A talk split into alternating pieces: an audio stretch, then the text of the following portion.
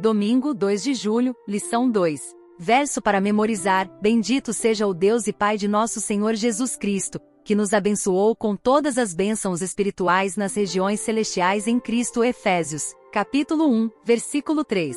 Escolhidos e aceitos em Cristo. Uma nota de agradecimento geralmente inclui uma descrição do presente ou dos presentes recebidos. Paulo incluiu uma longa lista de dádivas em Efésios, capítulo 1, versículos 3 ao 14, quando agradeceu a Deus as bênçãos do Evangelho. O apóstolo louvou a Deus pelo fato de que o Senhor nos abençoou com todas as bênçãos espirituais, conforme está escrito em Efésios, capítulo 1, versículo 3. O fato de as bênçãos serem espirituais do grego, pneumáticos, sugere que vieram por meio do Espírito, pneuma, apontando para a conclusão das ações de graça de Paulo, as quais celebram a obra do Espírito Santo na vida dos crentes. Efésios capítulo 1, versículos 3 ao 6 contém linguagem inspiradora sobre como Deus nos vê em Cristo. Antes da criação do mundo, Deus nos escolheu em Cristo e determinou que devíamos ser santos e irrepreensíveis em sua presença, conforme está escrito em Efésios, capítulo 1, versículo 4 e Efésios capítulo 5, versículo 27, como filhos e filhas estimados em virtude da criação e redenção em Cristo.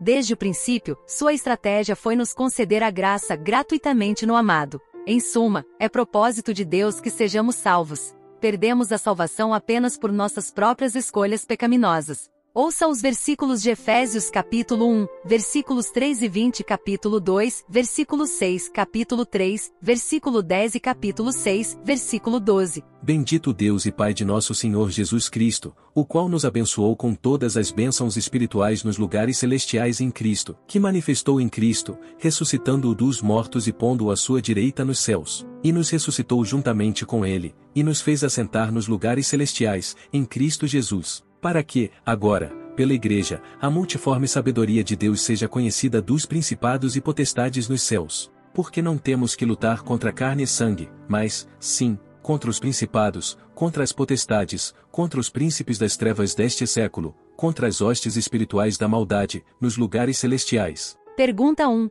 O que significa a expressão nas regiões celestiais em Efésios, único lugar em que é usada no Novo Testamento? Vamos comparar com os versículos de Efésios que faz uso das palavras, nos céus ouça agora, Efésios capítulo 3, versículo 15, Efésios capítulo 4, versículo 10 e Efésios capítulo 6, versículo 9. Do qual toda a família nos céus e na terra toma o nome. Aquele que desceu é também o mesmo que subiu acima de todos os céus, para cumprir todas as coisas. E vós, senhores, fazei o mesmo para com eles, deixando as ameaças, sabendo também que o Senhor deles e vosso está no céu e que para com ele não há acepção de pessoas. As expressões nas regiões celestiais nos céus e no céu apontam para o céu como lugar habitado por Deus, local dos poderes espirituais, onde Cristo é exaltado à direita do Pai. Os crentes têm acesso às regiões celestiais como a esfera em que bênçãos espirituais são oferecidas por meio de Cristo. Embora as regiões celestiais tenham se tornado lugar de bênção para os crentes, ainda são o local do conflito de poderes malignos que contestam a soberania de Cristo.